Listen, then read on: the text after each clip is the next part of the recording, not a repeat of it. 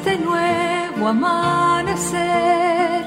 Tú fuiste el crepúsculo, mujer.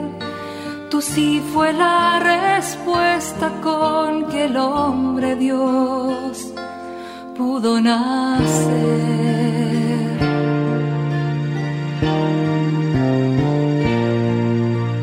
No solo existen las malas noticias, te invitamos a escuchar esta buena noticia que Jesús, que se hace hombre, hoy tiene para nosotros. Que me hable tu palabra, necesito hoy, Señor, de tu alimento. Hoy en todo el mundo se escuchará esta palabra.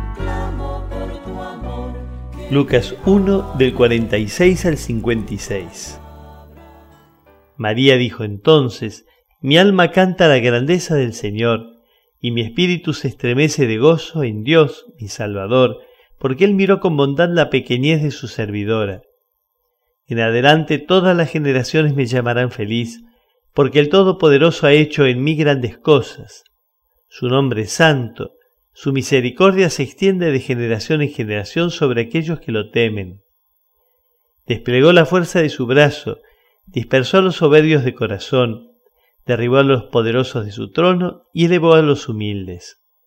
Colmó de bienes a los hambrientos y despidió a los ricos con las manos vacías.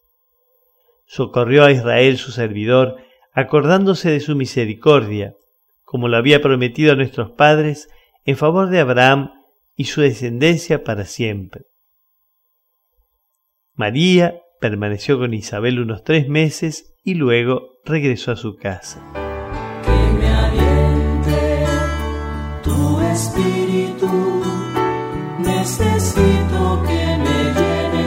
Valor.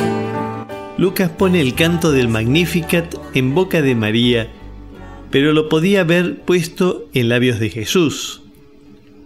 En realidad es un cántico de acción de gracias al Dios de la misericordia, al Dios del reino que predicaba Jesús, un Dios que derriba a los reyes de sus tronos y pone en alto a los humildes, el que llena de bienes a los hambrientos y a los ricos los despide con las manos vacías. ¿Quién recibirá en estas Navidades al Dios de los humildes?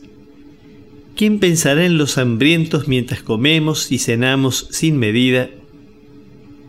¿Y tú, cómo recibirías al Dios de los pobres? Madre del mundo, virgen, paciente, tímida, umbral, Es una contribución de la parroquia catedral para este tiempo en el que Dios visita a su pueblo.